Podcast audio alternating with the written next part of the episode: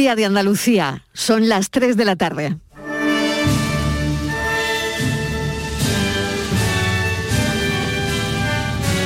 En estas horas de espanto y desolación, cuando más falta hace que la humanidad se imponga sobre el horror, que la compasión venza al odio y que el diálogo sea más poderoso que la violencia, los andaluces hacemos nuestra las lágrimas, las lágrimas de cada anciano, el sufrimiento de cada niño y mujer y el dolor de cada uno de los exiliados de Ucrania. Desde Andalucía hacemos votos por la paz, la justicia y la libertad que habíamos logrado alcanzar tras años de siglos derramados. El 28F se escribe también con F de feminismo. Las mujeres andaluzas son imprescindibles, imprescindibles, imprescindibles. Una vez más, y no me voy a cansar nunca de repetirlo en ninguna de mis intervenciones, los profesionales sanitarios son el alma de nuestra sanidad. Y sin ello, ningún logro ni mejora será posible. Les debemos todo el reconocimiento y todo el esfuerzo que podamos hacer. Por ello, nuestro aplauso para ellos, para ellos siempre será eterno, siempre será eterno. El reconocimiento nace del cariño de los tuyos, de la admiración, como has podido comprobar, de los andaluces. Maestro, como esta tierra te ama, convéncete, nadie te amará, nadie te amará. Convéncete que nadie te amará. Dicen que hay toros azules. La primavera del mar.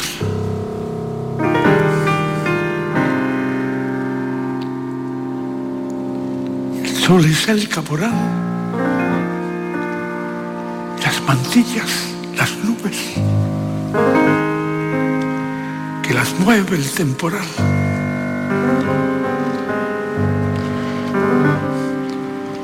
Dicen que hay toros azules.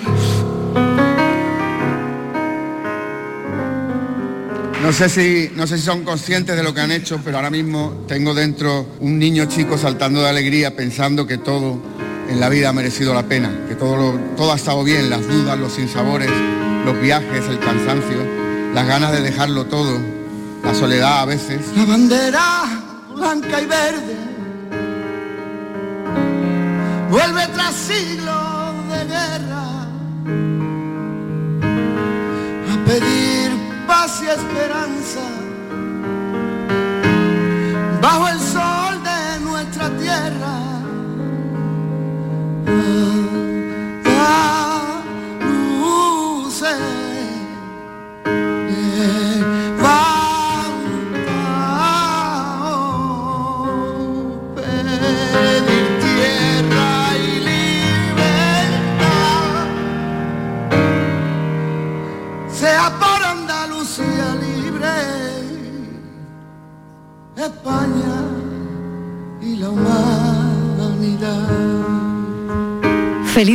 Andalucía. Es un día de Andalucía donde se recuperan algunos espacios perdidos durante la pandemia. La mascarilla ha seguido permaneciendo en los actos, pero ya sin limitaciones de aforo. Así que un respiro. Día de discursos institucionales impregnados de referencias a la guerra. El momento es difícil y preocupante, pero también en los discursos ha habido esperanza en referencia al potencial y al talento de esta tierra. En nuestro día, el de todos los andaluces, es un 28F especial, también por los 42 años de la Constitución del Parlamento de Andalucía, y se cumplen también 30 años del Parlamento andaluz, instalado en el Hospital de las Cinco Llagas. Arcángel ha cantado también el himno en el izado de bandera esta mañana.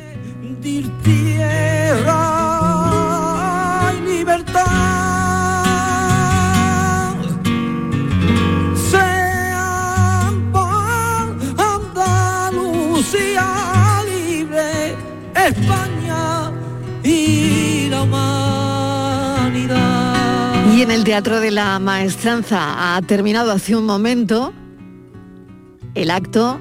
Se han entregado los títulos de hijos predilecto a Manuel Alejandro y a Alejandro Sanz y se han entregado las 20 medallas de oro a personas y entidades que se lo merecen.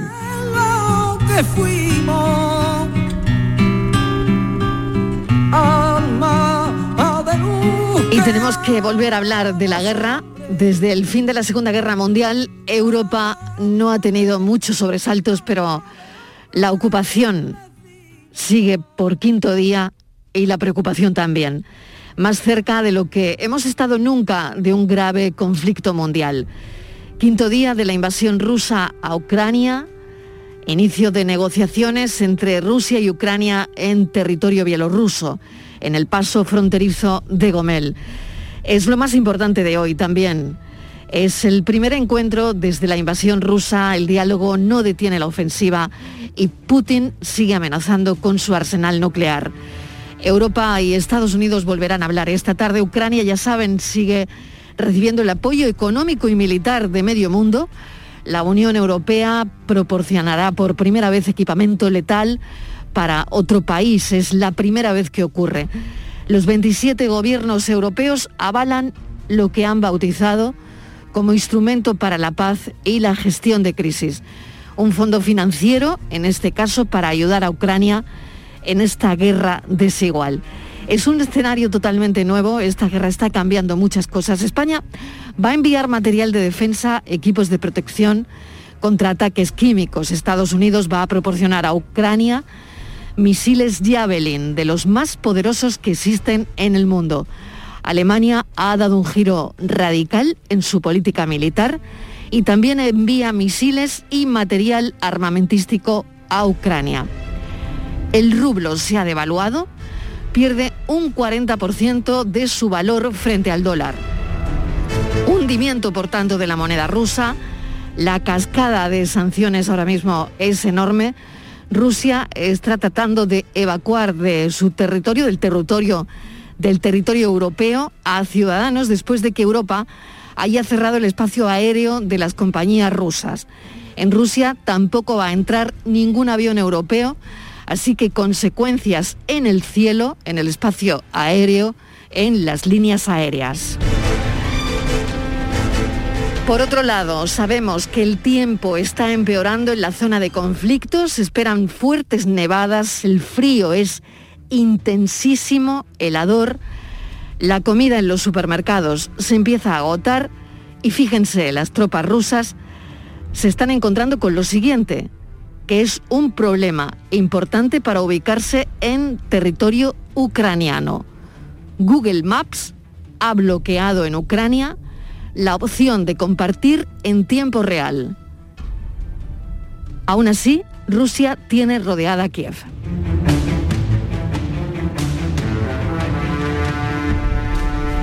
Los datos de la pandemia baja la incidencia a 368 por cada 100.000 habitantes, 28 fallecidos hoy. Estos son los datos de la pandemia.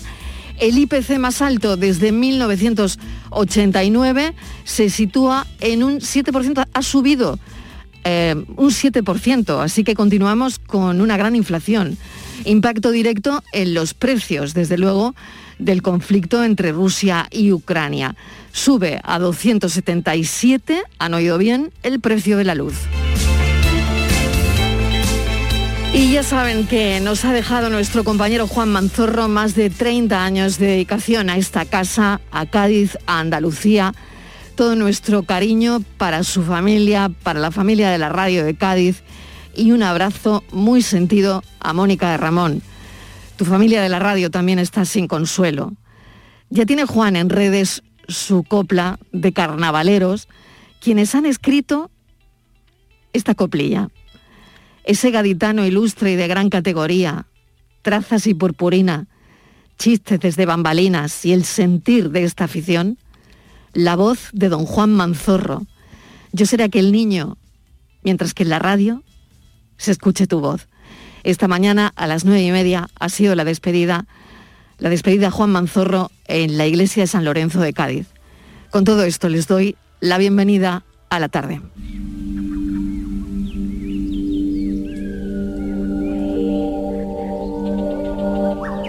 La tarde de Canal Sur Radio con Mariló Maldonado.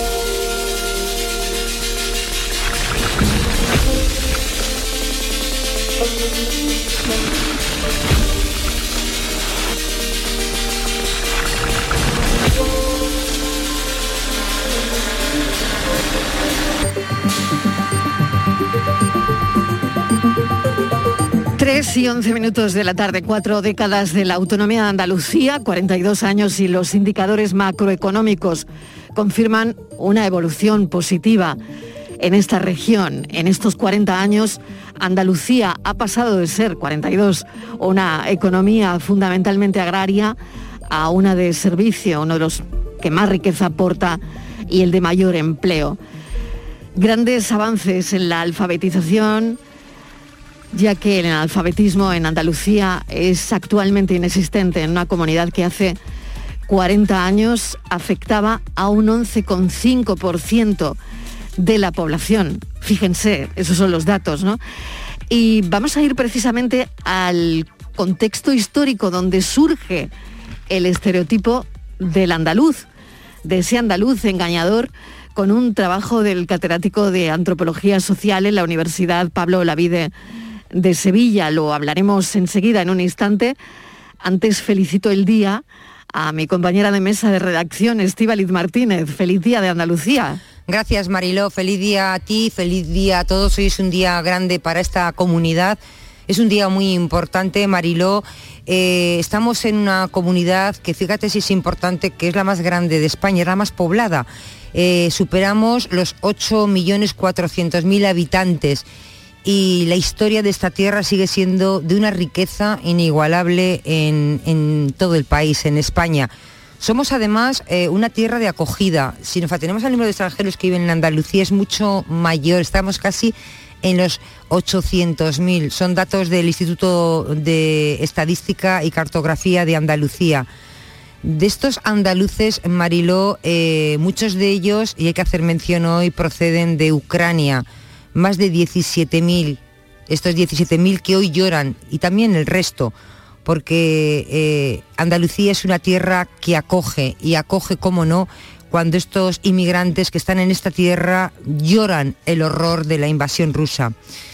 Pero volvamos a nuestra tierra, volvamos a hablar de nosotros, porque eh, Andalucía goza de la admiración del mundo entero, desde la arquitectura, pasando por la gastronomía, hasta llegar a la calidez y el talento de sus numerosas personalidades en todas las artes. Miremos donde miremos, hay un andaluz. Andalucía, Mariló, presume de enarbolar la bandera blanca y verde en cualquier rincón del mundo. Algunos de sus hitos más importantes que tenemos en Andalucía es la innovación y la sostenibilidad. Tú hablabas de la alfabetización, es muy importante porque hoy Andalucía no existe Hoy en Andalucía hay formación, hay cultura y hoy por todo ello Andalucía está de fiesta. Así que hoy todas las calles se llenan de banderas blancas y verdes y no falta, ¿cómo podía faltar? El tradicional desayuno de pan con aceite de oliva y por supuesto el canto de Andalucía, nuestro himno. Que aquí suena en la voz de Alejandro Sanz. La bandera blanca y verde vuelve tras siglos de guerra a pedir paz y esperanza bajo el sol de nuestra tierra.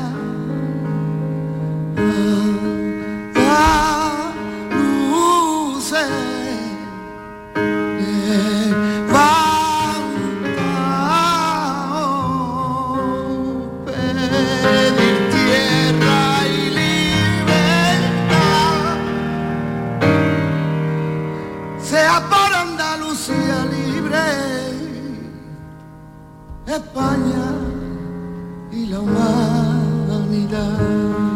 Con nosotros está esta hora Alberto del Campo, lo hemos anunciado hace un instante, es catedrático de Antropología Social en la Universidad Pablo de Olavide de Sevilla, licenciado en Derecho y licenciado en Filología Alemana, autor de varios libros, entre ellos La infame fama del andaluz, Profesor del campo, bienvenido, gracias por atender nuestra llamada. Buenas tardes, un placer, Mariló. Bueno, lo primero también quiero preguntarle, como todos, ¿no? ¿Cómo está viviendo estos momentos tan, tan duros? Donde... Bueno, siempre con una, mm. con una mezcla de intentar divulgar una imagen de Andalucía que se separe un poco del tópico, del estereotipo eh, hablamos efectivamente ahora de, que somos una tierra de acogida y lo somos, precisamente por esa singularidad de tantos pueblos que han pasado por aquí y que no tenemos ciertos dogmatismos y aunque tenemos cierto orgullo de lo nuestro, eh, recibimos a la gente con los brazos abiertos, quizás porque no nos creamos más que nadie y porque aquí han pasado tantas culturas que no tenemos una idea esencialista, ¿no? Ni una idea rígida quizá de lo, de lo propio. Hmm. Y eso es lo que estamos sabiendo también, ¿no? Lo que es lo que estamos mm, viendo cómo de alguna manera Andalucía se está volcando con las personas ucranianas ¿no? que están entre nosotros y esto es forma parte, como usted está diciendo, profesor del campo, un poco también del carácter del andaluz, ¿no? Sí, yo creo que sí, es decir, el, esto, el estigma y la mala fama del andaluz eh, ha tenido mucho que ver con que desde el norte de España y particularmente desde la idea castellana de que lo importante es eh, la pureza de sangre, la no mezcla, entonces se ha interpretado precisamente como una muestra de debilidad el que por aquí pasaran tantas civilizaciones, eh, que aquí nos dejáramos dominar, ¿no? Frente a este mito un poco de la resistencia de unos pocos astures ahí en el norte que habrían eh, recuperado eh, a través de la reconquista la esencia patria, ¿no? Pero eso es una interpretación un poco sesgada, ¿no? Porque mm. la otra parte, la parte positiva, es que esa mezcla efectivamente pues nos genera un carácter mucho más abierto, ¿no? Frente a algunos nacionalismos, que son muy raciales, eh, eh, que se confrontan con otro para construir el nosotros, ¿no? Eh, los andaluces pues tenemos una conciencia de singularidad, tenemos una conciencia de, que nuestra manera de ser es un poco diferente a la de otros, pero no por ello eh, vamos por el mundo dando lecciones necesariamente y no por ello eh, cerramos las fronteras, ¿no? Nos sentimos andaluces y uno se siente de su pueblo y uno se siente también español y uno se siente europeo, son identidades quizás mucho más diluidas, mucho más flexibles, mucho más híbridas, ahora que la globalización eh, están surgiendo ciertos etnonacionalismos un poco cerrados. En Andalucía yo creo que en ese sentido hacemos gala de una apertura que efectivamente viene de siglos atrás. Qué interesante el análisis, profesor. Bueno, eh, vamos a, la historia de los estereotipos, del estereotipo del andaluz, eh, pero también habrá alguna posibilidad de, de ir eliminando tópicos yo creo que estamos en el camino, pero no lo sé. profesor, ¿usted qué piensa? Yo creo que sí, pero una, una quizá una de las, maneras de, luchar contra los tópicos mm, no es simplemente negarlos y sustituirlos por otros estereotipos hiperbólicos, ¿no? Es decir, hay tópicos y estereotipos eh, denigrantes, estigmatizantes, negativos, pero hay otros estereotipos que son igual de simplistas, eh, igual de igual de falsos, mm. que son como si no, como si nosotros fuéramos también eh, eh, lo más grande de España, ¿no? Y los andaluces somos un poco exagerados también en ese sentido, ¿no? Yo creo que la mejor manera de pugnar contra los tópicos negativos y contra los estigmas es complejizar un poco el conocimiento. Eh, hay que entender que nosotros hemos sido durante mucho tiempo periferia y en todas las culturas eh, la idea de España se ha construido en otros lugares y que es bastante habitual que las periferias sean un poco denostadas y que sean estigmatizadas desde el centro. Eh, lo que tenemos que hacer es, bueno, algo que ya hacían en el siglo XV y XVI, pues crear una especie de contrateoría del estigma, ¿no? Mientras eh, se tomaba a los andaluces como, embaucadores, engañadores, se decía ya en el siglo XVI, hombre de bien y cordobés no puede ser, o al andaluz hace la cruz y al sevillano con las dos manos, refranes que venían a decir que éramos unos eh, embaucadores, que aquí había mucha mezcla de sangre, que había muchos negros, muchos gitanos, muchos moriscos, y todo eso era cierto, pero ya en la época, en el siglo XVI y en el XVII, pues había gente como Vicente Espinel o el maestro Medina, eh, que escribía el libro de grandeza de España, eh, pues que los andaluces tenían unos valores, ¿no? Y que si otros tenían la reconquista, pues nosotros teníamos Tarpesos, y Nebrija, o Pedro Mejía, o Rodrigo Caro, hablaba de esa visión positiva también, ¿no? Que también tenemos los andaluces, desde luego. Yo creo que todo eso que decían de nosotros, profesores, es lo que nos ha hecho grande al final, ¿no?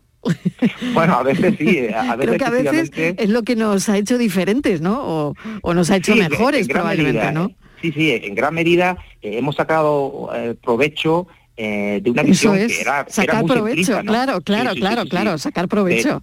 De, hecho, la idea del, del, andaluz como alguien ingenioso, alguien que es un buscavidas, alguien que frente a la, frente a la adversidad pues sabe, sabe, sobrevivir, tiene mucho que ver con haber sido durante mucho tiempo la periferia y también con ciudades muy grandes eh, como la de Sevilla, que fue la gran metrópoli en el siglo XVI-XVII, la cuarta ciudad más grande de Europa, donde había un montón de gente que venía aquí a ganarse la vida en una sociedad muy vertical, muy rígida, donde había unos estamentos políticos, económicos, religiosos que lo mandaban y el pueblo pues buscaba sus artimañas para buscarse la vida y para y ganarse el sustento, ¿cómo? Pues evidentemente con la burla, pues eh, eh, buscando triquiñuelas y eso se ve todavía hoy en muchos ámbitos, ¿no? Se ve la expresividad, pero ahora estoy, por ejemplo, haciendo una investigación sobre fútbol que saldrá eh, publicada próximamente y estoy viendo que las maneras de jugar al fútbol, los valores que aún tenemos aquí todavía de cómo consideramos eh, que un futbolista se convierte en un ídolo, pues es muy distinto a los valores que tienen en Cataluña o en el País Vasco, donde se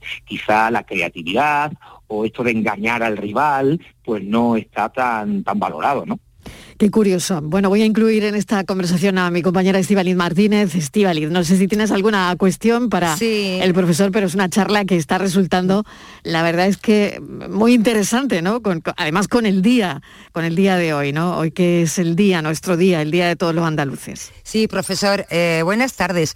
Eh, yo es que mm, antes, lo comentaba esta mañana con, con Mariló, ¿no? Que yo creo que todos los tópicos, los estereotipos andaluces, yo creo que de eso ya no se puede hablar, porque fuera de Andalucía, yo creo que a veces se tiene más el concepto en Andalucía de que eso sigue existiendo, porque luego sales de Andalucía y eso ya ha desaparecido, se ha diluido.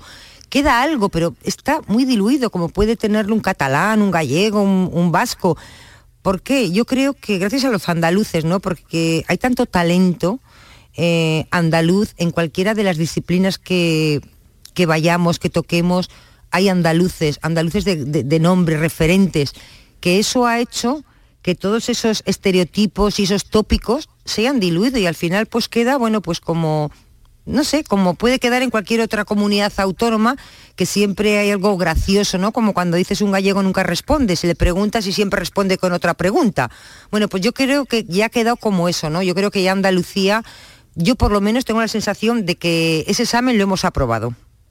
Bueno, es cierto que los estereotipos eh, primero suponen una visión deformada de la realidad, pero están basados en muchos elementos que son empíricos. Es que aquí realmente había más mezcla. Si tú tienes una concepción de que la mezcla de sangre es un poco el germen eh, de la desviación biológica y social, pues con esa teoría generas un estigma. Pero ese, ese estereotipo desde el siglo XV y XVI ya ya era ambiguo, ¿eh? ya introducía eh, la parte positiva. Es decir, en el siglo XVI-XVII ya se consideraba en Sevilla, en Córdoba, en Granada, pues había no solamente vagabundos, pícaros, caballeritos ociosos, herejes, prostitutas, eh, castellanos nuevos que fingían su conversión y vivían más o menos al margen de la ley, sino que había también poetas, había gente que desarrollaba el ingenio, porque aquí era especialmente valorado el humor, por ejemplo, algo que sigue siendo tópico, pero que no se puede negar. Entonces, la cuestión está es que hay un tópico, un estereotipo del andaluz que parece que pasa de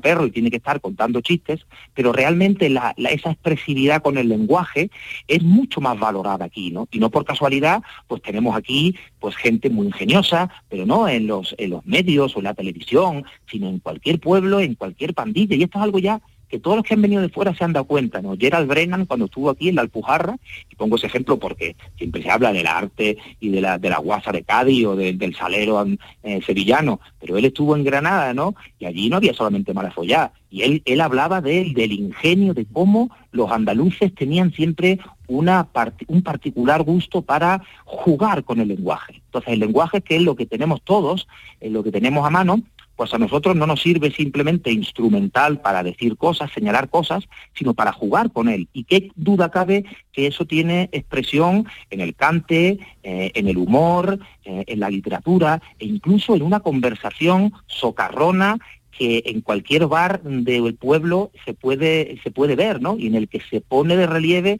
una, una, un ingenio que a la gente del norte le sigue llamando la atención. Entonces sí, hay una parte positiva y otra negativa. Lo que hay que hacer, creo yo, es eh, estudiar de dónde vienen, ¿no? Y, evidentemente poner encima de la mesa una visión mucho más compleja cuando alguien viene todavía eh, con ciertos sesgos, ¿no? En todo caso, eh, efectivamente, cuando se tiene contacto, viajar, cuando los andaluces han estado en Cataluña, pues se van desmoronando ciertos, ciertos tópicos, ¿no? Cuando la gente ve que somos igual de trabajadores que los demás, pues las visiones simplistas de que somos ociosos porque aquí hace mucho calor eh, y que somos cigarras, algo que viene ya de la, de la antigüedad, ¿no? Ya Aristóteles pensaba que, que en los lugares cálidos y tórridos, pues la gente se tumbaba la Bartola, pues entonces la, la, visión que tenemos es mucho más compleja. ¿no? Alberto del Campo, mil gracias por acompañarnos en este día tan especial para, para nosotros, para los andaluces. Y bueno, me ha encantado esta, esta charla. Gracias, un abrazo. Alberto del Campo es catedrático de Antropología Social en la Universidad Pablo de Olavide de Sevilla, estudioso de todos estos aspectos que hemos hablado y estaré pendiente del del fútbol también del, fútbol. Pues, pues, nada, de nada y feliz día a todos. Feliz día, muchísimas gracias. Adiós. La bandera blanca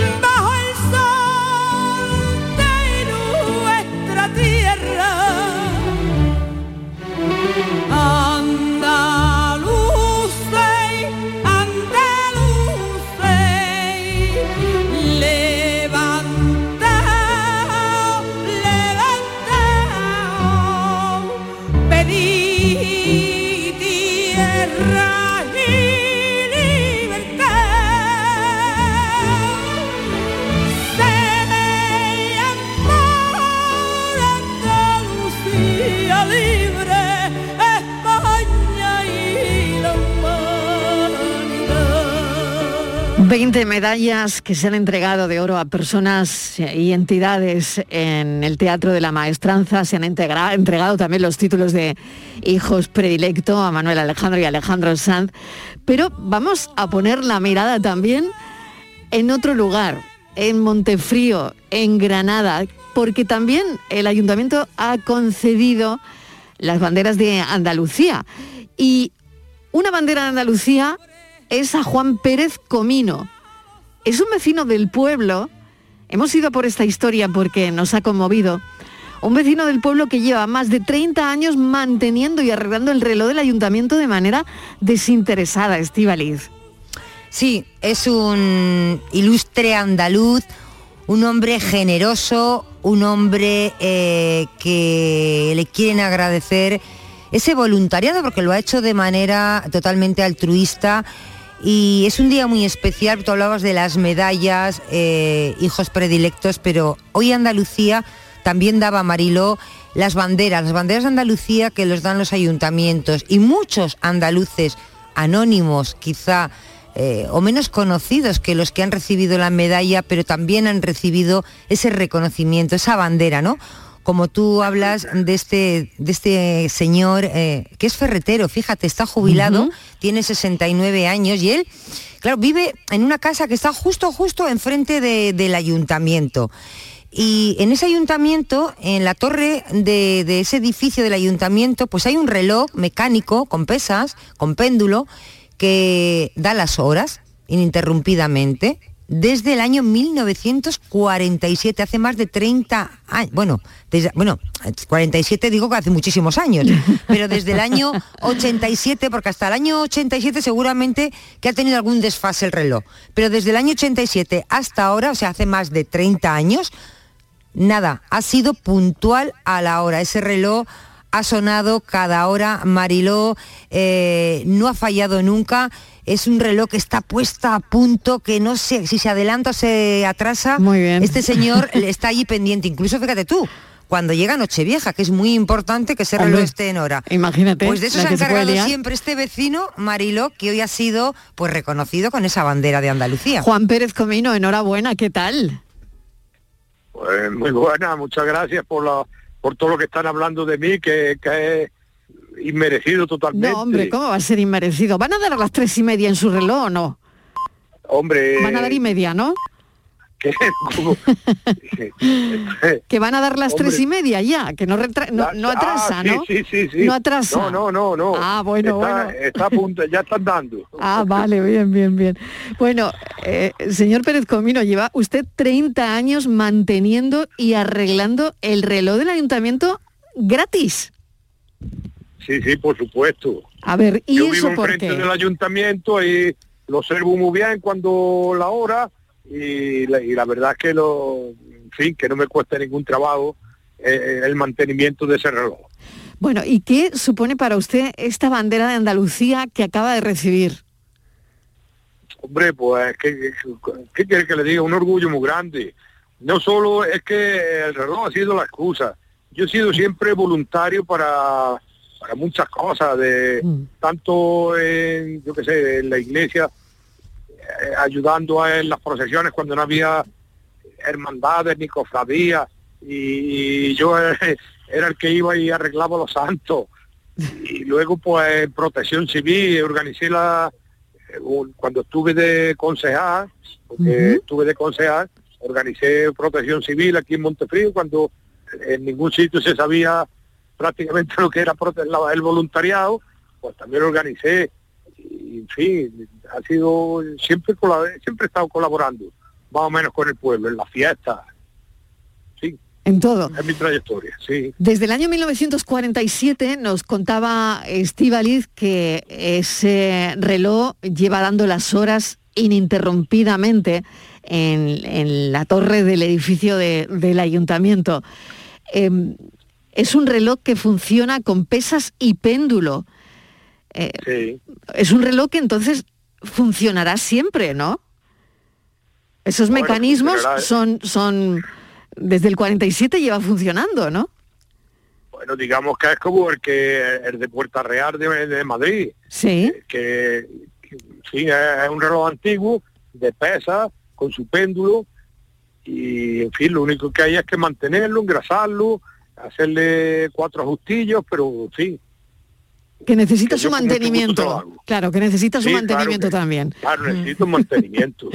Está claro. ¿Y Sí. qué está haciendo hoy, Juan? ¿Qué, qué va a hacer? ¿Cómo va a pasar el día de Andalucía?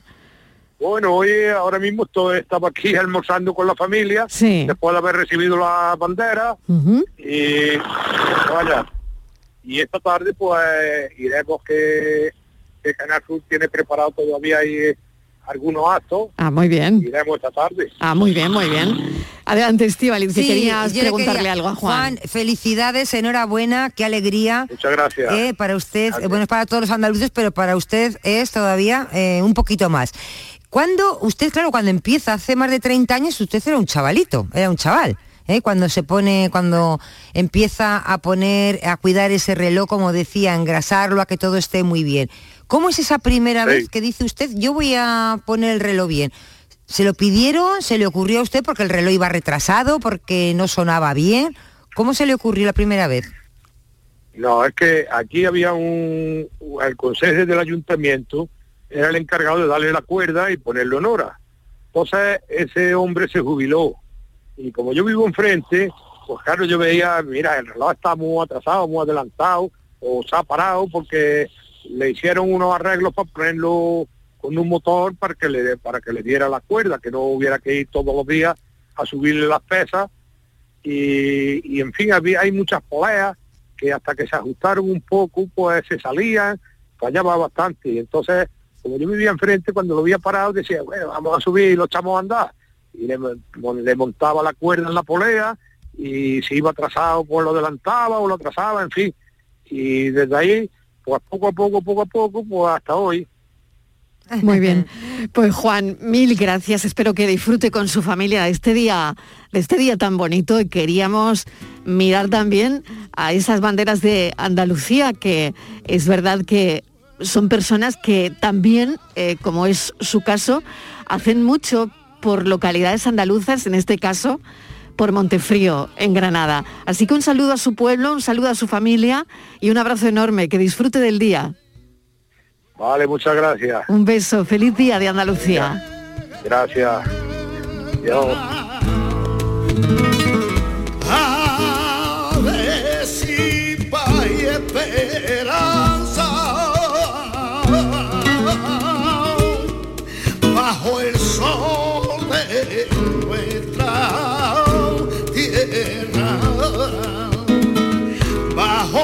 Sol de nuestra tierra.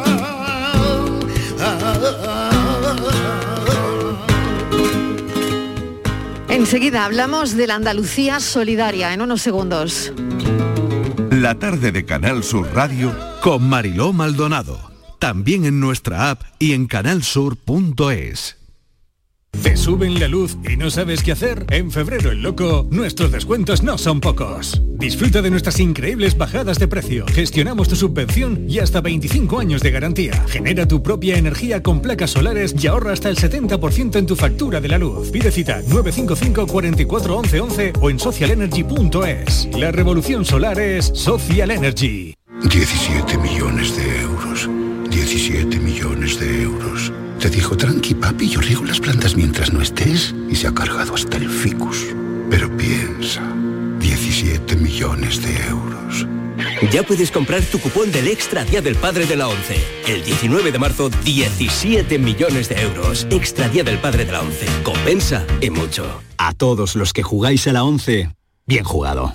Juega responsablemente y solo si eres mayor de edad. El 28F es el Día de Andalucía.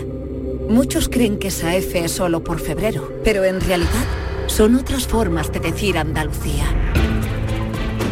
La F de felicidad y de fantasía, F de fiesta y de familias. Andalucía, tierra de fervor, feminismo y fusión. Fuente de una sabiduría milenaria, faro de civilizaciones, cobijo de forasteros, una del flamenco. 28F, Día de Andalucía.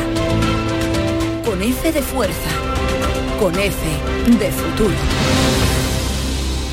Junta de Andalucía. El Granada y el Cádiz tienen muchas cosas en común. Tras completar una temporada histórica, luchan entre los grandes con recursos limitados, pero son de una enorme categoría. Y este 28 de febrero, Día de Andalucía, se ven las caras en los Cármenes. Y además del Granada Cádiz, también juega el Málaga que recibe al Cartagena en la Rosaleda.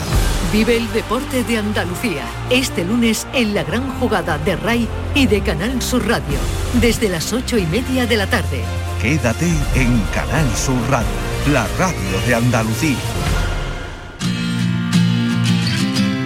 La tarde de Canal Sur Radio con Mariló Maldonado.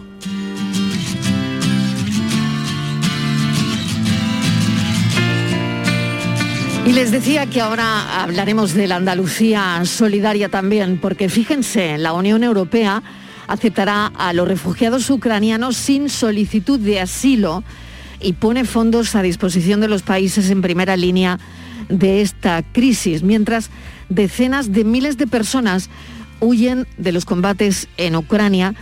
La Comisión Europea ha advertido de que esta es la mayor crisis humanitaria del continente en muchos años. Fíjense la cifra. Son aproximadamente unas casi 400.000 personas que han abandonado ya el país. 200.000 se han dirigido a la frontera con Polonia, pero la Unión Europea ahora mismo se tiene que preparar para mucho más.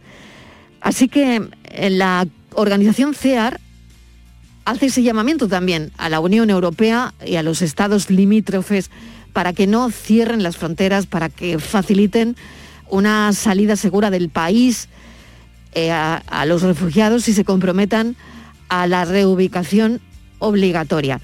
En Andalucía, aquí viven más de 17.000 ucranianos, la gran mayoría viven aquí, en la Costa del Sol, desde donde hacemos este programa, y todos ellos angustiados por lo que está ocurriendo en sus países de origen, en, en Ucrania en este caso. Estivaliz, esos son los datos que tenemos ahora mismo sobre la mesa. Eh, desde luego hay datos mm, datos diferentes, ¿no? Sí, de, sí. de desplazados ahora Claro, mismo. porque no hay Yo creo nada- que, claro, que no, no, no hay un único dato ahora mismo, sino hay algunos, Todos son ¿no? estimaciones. Estimaciones, Por eso ejemplo, es. eh, ONU prevé que salgan hasta 5 millones de personas, Marilo, una barbaridad. Mm. La Comisión de Ayuda al Refugiado CEAR dice que ya hay 850.000 ucranianos desplazados. Sabemos que son muchos y solamente tenemos que ver las imágenes de un pueblo cómo huye de, de su país de cualquier manera. Les vemos andando en las fronteras que eh, desde Europa, desde, desde España, desde Andalucía, Mariló, eh, muchísimos organismos, eh, ayuntamientos, instituciones están ofreciendo para, acoge- para acoger a estos refugiados ucranianos y están poniendo a disposición de- del gobierno de España para que lo notifique y lo tenga en cuenta, pues una red de acogida para todos estos desplazados que llegan desde Ucrania. Son muchas las ONGs españolas que se están volcando en conseguir estos apoyos, ¿no? Sobre todo, Mariló, para sacar a, a los menores, ¿no? Porque la actual situación es de allí, de Ucrania. Todo lo que vemos es devastadora. Putin no cesa en sus ataques al país y estamos viendo cómo los ciudadanos tratan de huir en masa ¿no? de una guerra de la que no son culpables, y sobre todo los niños. Hoy hemos visto todos esa imagen de esa niña de seis años que ha sido atacada por... Es horrible, horrible. horrible, por los rusos y, y ha fallecido desgraciadamente y cómo los médicos lloraban porque no han podido salvar su vida. Ha sido, tenemos todos el corazón, bueno, pues ha sido una imagen que nos ha llegado hace muy poquito, Marilo. Tú también la, has- la has tremendo, visto. y tremendo, tremenda. tremendo. Ha sido, he visto la imagen antes de empezar y, y desde luego te, te corta el cuerpo. ¿eh? Bueno, eh, vamos a hablar con Francisco Cansino Carrasco, es coordinador territorial de CEAR en Andalucía Oriental. Francisco, gracias por atendernos. Pues muchas gracias por, por invitarme. Bueno, yo lo primero que tenemos que hablar es de esto que está pasando, eh, de los 17.000 ucranianos que viven aquí en Andalucía y de los que estarían por llegar de alguna manera, ¿no? Eh, sí, efectivamente no, no podemos hacer un cálculo de las personas que, que acabarán Es muy difícil a- ahora, ¿verdad?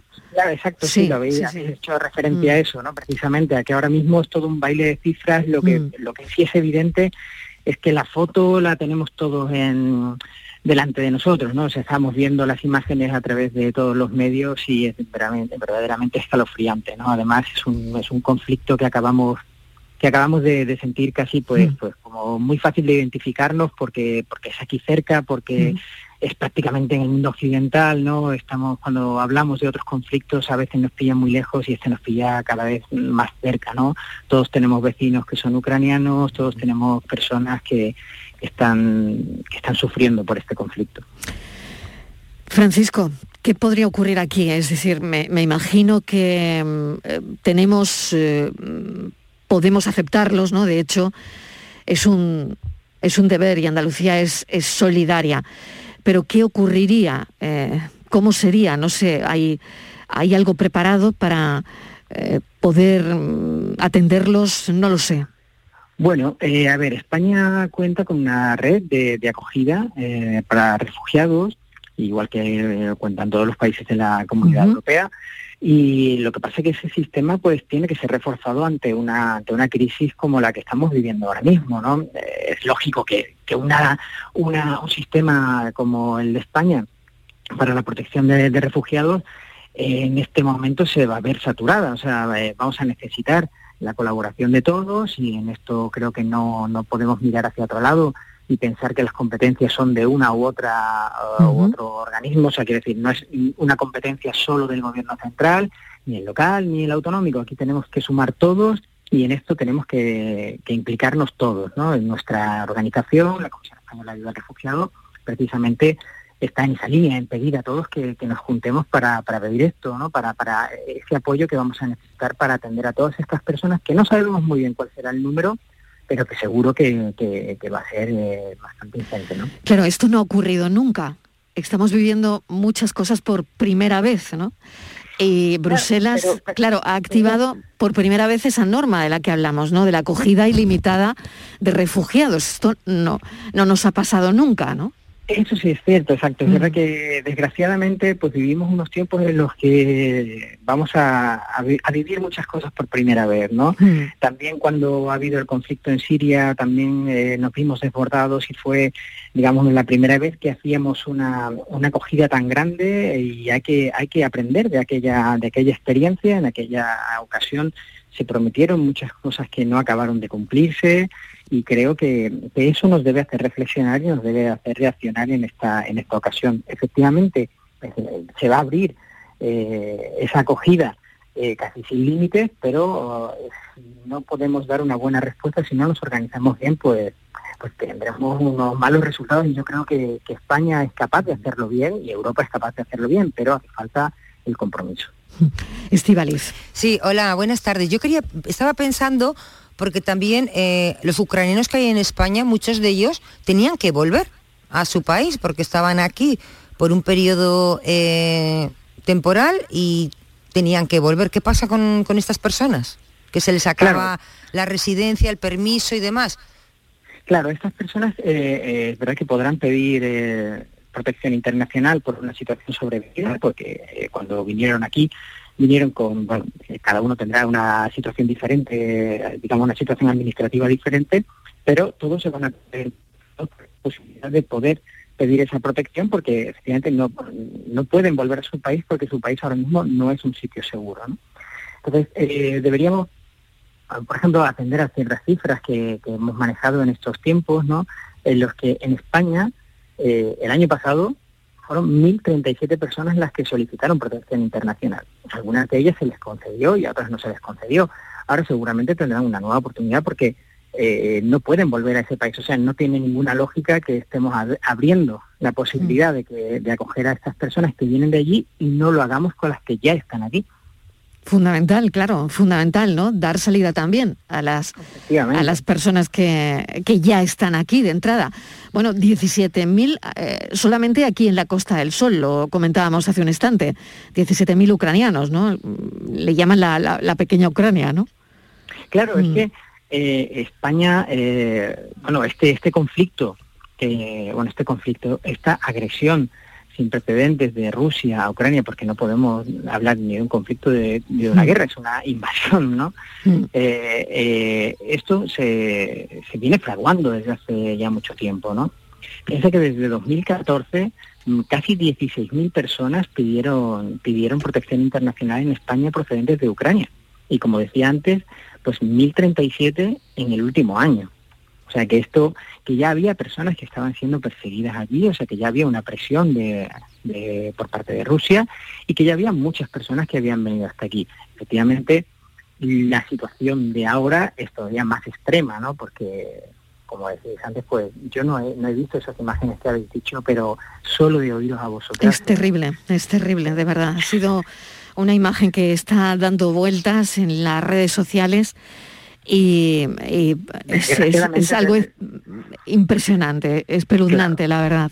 Desgraciadamente seguro que las veré y, seguro, o sea, ya, me estoy estremeciendo ahora mismo mm. y cuando las vea pues, pues, será tremendo, ¿no? Pero desgraciadamente estos son los conflictos armados, estos son los efectos de, la, de las guerras y de las invasiones, eh, pues que se producen estas imágenes y estas imágenes que, que, nos destrozan el corazón.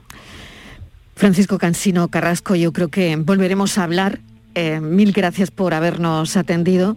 Eh, y esto es, esto es lo que tenemos encima de la mesa. Hablábamos de esa norma, eh, la norma de Bruselas, que va a activar por primera vez de acogida ilimitada de refugiados.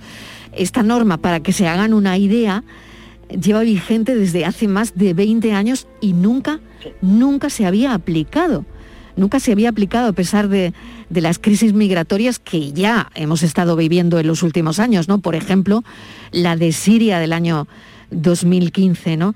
El Parlamento Europeo había reclamado varias veces su utilización, pero nunca se había considerado activar ese mecanismo que se activa, que se activa ahora mismo. Bueno, seguimos 11 minutos para llegar a las 4 de la tarde y vamos con la foto del día, Francis Gómez. Muy buenas tardes, Mariló. Hoy es un día especial, Día de Andalucía, y damos la bienvenida en la foto del día a un nuevo miembro de la familia de fotoperiodistas de la tarde. Hablamos de Erasmo Fenoy, fotoperiodista algecireño recientemente reconocido con el Premio Andalucía de Periodismo por una impactante imagen de una operación policial contra el narcotráfico en la playa de Getares. Licenciado en Comunicación Audiovisual, lleva más de 15 años vinculado al mundo de la prensa y la publicidad. Desde 2005 es responsable de fotografía del diario Europa Sur y sus trabajos han sido publicados en medios nacionales como El País, Público y El Mundo, entre otros. Desde 2018 colabora con UNICEF en su informe sobre los derechos de las niñas y niños migrantes no acompañados en la frontera sur española. Hola, buenas tardes, soy Erasmo Fenoy, eh, reportero gráfico del diario Europa Sur y me gustaría estrenarme la tarde de hoy con una instantánea del gran Emilio Morenati. En ella podemos observar unas kilométricas colas de vehículos para abandonar la capital de Ucrania, Kiev, ante el inminente conflicto bélico generado por Rusia. La imagen difundida por la agencia internacional AP refleja la desesperación e impotencia del pueblo ucraniano y nos muestra la dimensión de esta nueva tragedia que llena de incertidumbre y preocupación una vez más al resto de la humanidad. Un saludo y buenas tardes. Un saludo también para este Premio Andalucía de Periodismo en el Día de Andalucía, Erasmo Fenoy, que se une a nuestros fotoperiodistas de la tarde de Canal Sur Radio. Ya saben que cada día elegimos una foto. Francis, feliz día de Andalucía. Feliz día de Andalucía, Mariló. Y ya saben nuestros oyentes que pueden ver la foto del día en nuestras redes sociales.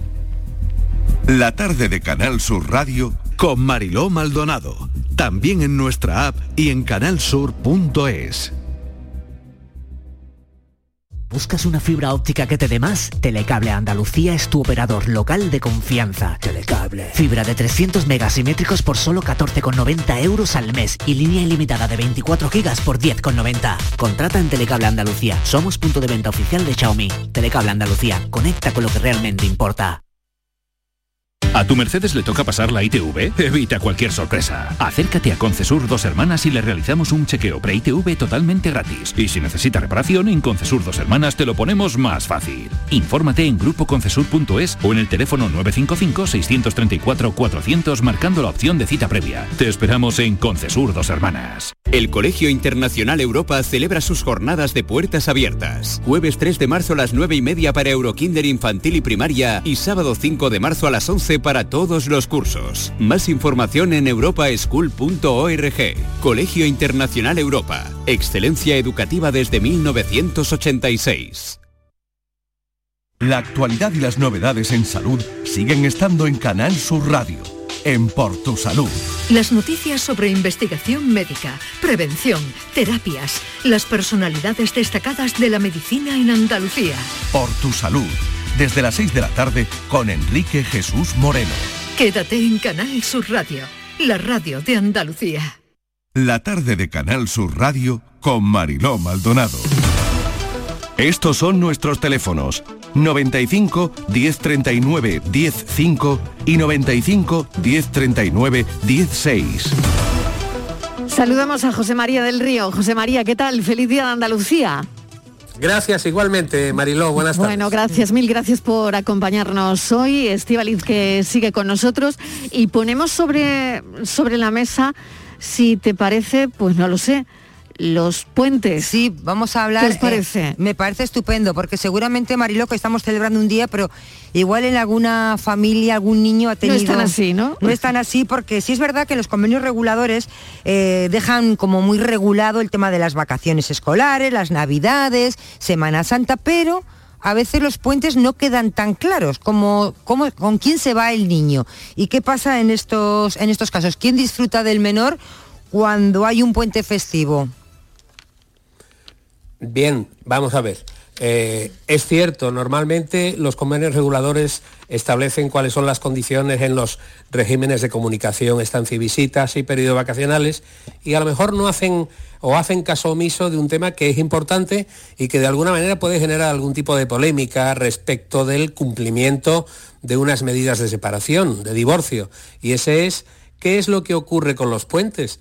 Bueno, pues con los puentes ocurre lógicamente lo que normalmente debe ocurrir en todo proceso de familia o en las consecuencias de un proceso de familia. Es decir, están los acuerdos de los progenitores y si no existe ese acuerdo de los progenitores, pues un uso o, una, un disfrute alternativo de esos puentes. Es decir, normalmente, normalmente no suele haber en el calendario laboral o en el calendario educacional muchos puentes festivos a lo largo de un año y normalmente lo que se suele hacer entre los progenitores es que el que de alguna manera el progenitor que tenga hoy el disfrute del fin de semana del 25 al 27, pues disfrutará el, el día 28. Por consiguiente, de alguna manera, se ampliará el régimen de visitas, incluyendo ese día festivo de puente que le corresponde al progenitor que ha tenido con sus hijos ese fin de semana. ¿Por qué? Pues porque sería ilógico que ahora yo he estado con mis hijos o mis hijos conmigo del 25 al 27 y tuviera que llevar a mis hijos el día 27 a las 8 de la tarde al domicilio paterno y materno para que el 28, que es un día un poquito eh, eh, anormal, excepcional, porque de alguna manera no está regulado, eh, existiera algún tipo de discrepancia. Es decir, lo que la lógica y la razón y los jueces establecen es que los puentes se disfrutarán por aquel de los progenitores que haya tenido la compañía de los menores ese fin de semana de disfrute del puente. Vale, vamos con otro asunto que es, a mí este me parece, Mariló, me parece importante porque está pasando. Hablo mm, de, de, la pensión compensatoria, ¿vale? ese dinero que una de las partes de la pareja le pasa a la otra cuando se separan. A veces, eh, José María, eh, cuando hay un divorcio, las dos partes, bueno, se, se, divorcian de mutuo acuerdo, las dos tienen una situación económica más o menos parecida y, y ninguno tiene que pasarle una pensión compensatoria al otro, pero ¿Qué pasa si la después de divorciados, si la situación de uno empeora y tienen hijos, por ejemplo? ¿Se puede cambiar la situación de ese derecho a pensión después del divorcio si una de las partes eh, pues tiene, por ejemplo, se va al paro? ¿Su situación económica eh, ha cambiado? Rotundamente no. Rotundamente no. ¿Por qué? Pues porque, como bien decís, la pensión compensatoria es una cantidad que se fija por el juez para compensar el desequilibrio económico que uno de los progenitores tiene tras la separación. Ejemplo claro. Eh, yo eh, me caso, tengo dos hijos, sigo trabajando yo, mi mujer trabajaba, pero cuando em, es madre del primer hijo deja de trabajar y desde entonces ha dedicado todo su tiempo y todo el tiempo de convivencia al cuidado de sus hijos y de su familia. Normalmente, en ese caso, esa pérdida de las expectativas laborales de la madre que ha ido en beneficio de la familia tiene que ser compensada con lo que nosotros llamamos la pensión compensatoria. Pero esa pensión compensatoria es la que se establece por el desequilibrio económico que ha supuesto para una de las partes esa situación económica mantenida en el matrimonio. Es decir, se inicia el cómputo de la pensión compensatoria por la situación económica convivencial del matrimonio durante el tiempo de convivencia. Si esa situación ha sido desequilibrante para alguno de ellos, el juez fijará una cuantificación de pensión compensatoria. Pero eso termina con el divorcio. Posteriormente, no es lógico y no se admite que una parte pueda solicitar pensión compensatoria tras la sentencia de divorcio, porque lo que la pensión demuestra o fija es una cantidad para el desequilibrio anterior, para lo que ocurrió durante el matrimonio, no con posterioridad a la separación. Por tanto, radicalmente no, pensión compensatoria tras la sentencia de divorcio. Pero si pues nos ha quedado claro, ¿eh? clarísimo, el cambio en la situación de uno de los cónyuges después del divorcio no da derecho a, esos cambios, ¿no? José María, mil gracias. Bueno, ¿cómo te estás organizando el día? ¿Qué vas a hacer hoy? Pues mira, ya lo he hecho. He ido a hacer sendero, ah, he comido muy bien porque había quemado muchas calorías y ahora toca descansar. Eh, pues ahora un poquito de, relax para disfrutar de este día de Andalucía. Un beso enorme, hasta ahora. Venga, vosotras, buenas tardes. Hasta ahora, Estivaliz, vamos a para el café. intensamente. La